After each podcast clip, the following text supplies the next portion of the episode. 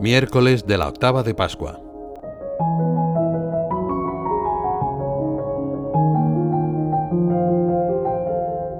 Dos discípulos, desanimados y pensativos, vuelven a su casa al atardecer del domingo.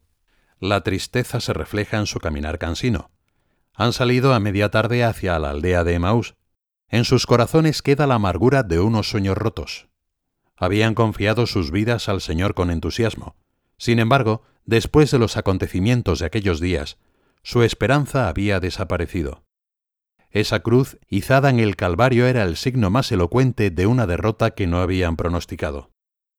Habían creído en sus palabras, le habían seguido por los caminos de Galilea y de Judea, pero ahora piensan que todo ha terminado. Esa mañana habían recibido la noticia de que la tumba de Jesús estaba vacía. Nadie conocía el paradero de su cuerpo. Algunas mujeres dijeron que estaba vivo, pero ellos decidieron cerrar los oídos a ese testimonio. En lugar de animarse uno a otro para mantener viva la esperanza, se han contagiado mutuamente el desaliento. Han decidido irse de Jerusalén para olvidar y rehacer sus vidas, esta vez sin la ilusión del Mesías y lejos de los demás discípulos. Pero esta no ha sido una buena idea. La solución a la amargura difícilmente pasa por aislarse de los demás, porque en el camino de la fe necesitamos unos de otros. Cuando el horizonte está oscuro y no encontramos soluciones adecuadas, la esperanza de los que tenemos cerca nos puede ofrecer consuelo. Si viésemos que algunos andan sin esperanza como los dos de Emaús, acerquémonos con fe, no en nombre propio, sino en nombre de Cristo, para asegurarles que la promesa de Jesús no puede fallar. El Señor sabe lo que sucede en lo más profundo de aquellos corazones.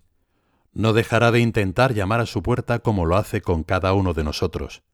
Cristo resucitado está a la espera del mejor momento para caminar a su lado y para hacerles saber que no les abandonará nunca más.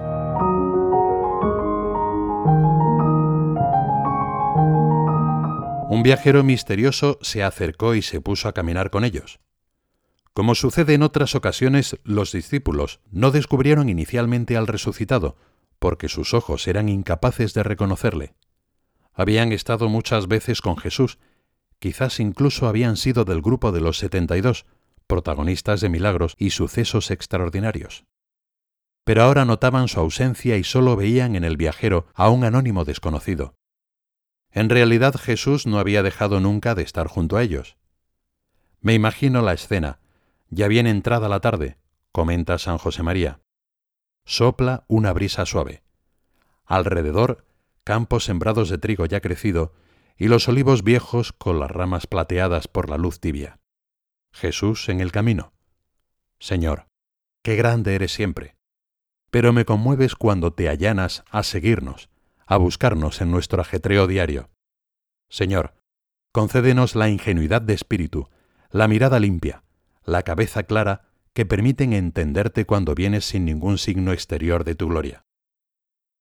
De alguna manera el camino que lleva a Maús es el camino de todo cristiano, más aún, de todo hombre. Y en ese camino Jesús es nuestro compañero de viaje. Ciertamente en cada uno de nosotros hay un poco de estos dos discípulos, porque somos frágiles y a veces, cuando aparecen las dificultades, nos deslizamos hacia un cierto desaliento.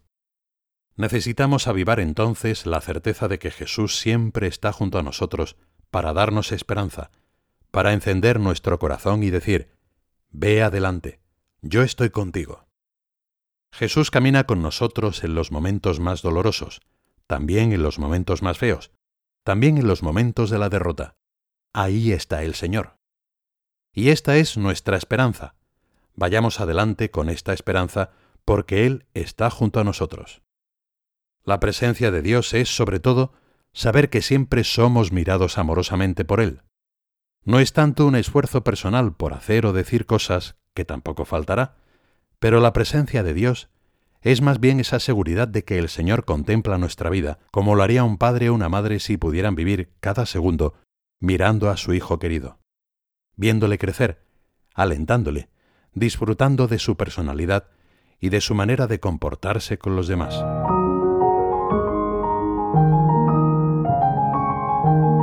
Cleofás y su compañero conversaban de lo que habían vivido en estos últimos días, los más dolorosos de sus vidas. Con delicadeza el viajero inicia la conversación. ¿De qué veníais hablando entre vosotros por el camino? Les dejó hablar de su pérdida y de su enorme frustración. Cuando se han desahogado, el Señor les interpretó en todas las escrituras lo que a él se refería. Las palabras del Dios hecho hombre hicieron arder de esperanza sus corazones. Los sacó del abatimiento y de la oscuridad. Quédate con nosotros, Señor, le dijeron, cuando Jesús hizo ademán de seguir adelante. Ambos, sin saber aún con quién estaban, no quieren perder su compañía y le suplican que no se vaya. Jesús se quedó, entró con ellos en casa, se sentó a la mesa, tomó el pan, lo bendijo, lo partió y se lo dio. Así solía hacerlo con sus discípulos, y así lo había hecho también en la última cena. En ese momento se abrieron del todo sus ojos y le reconocieron en la fracción del pan. Quizás descubrieron por primera vez las heridas de sus manos cubiertas por el manto. Entonces Jesús desapareció de su vista, dejándolos asombrados ante aquel pan partido, nuevo signo de su presencia. De alguna manera vemos detrás de esta escena la imagen de una peculiar Eucaristía. En cada misa Jesús se hace presente para alimentarnos con los mismos alimentos que saciaron el hambre de los discípulos de Maús, su palabra y su pan. También hoy podemos entrar en diálogo con Jesús escuchando su palabra. También hoy Él parte el pan para nosotros y se entrega a sí mismo como nuestro pan.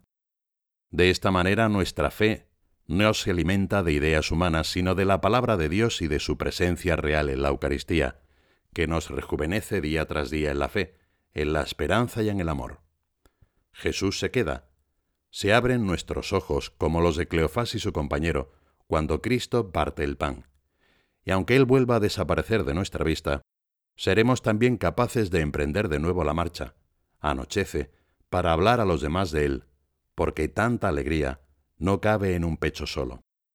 Le pedimos a María que, viviendo con el oído atento mientras el Señor nos habla por el camino, sepamos reconocer a su Hijo en el acontecer de todos los días y en la Eucaristía.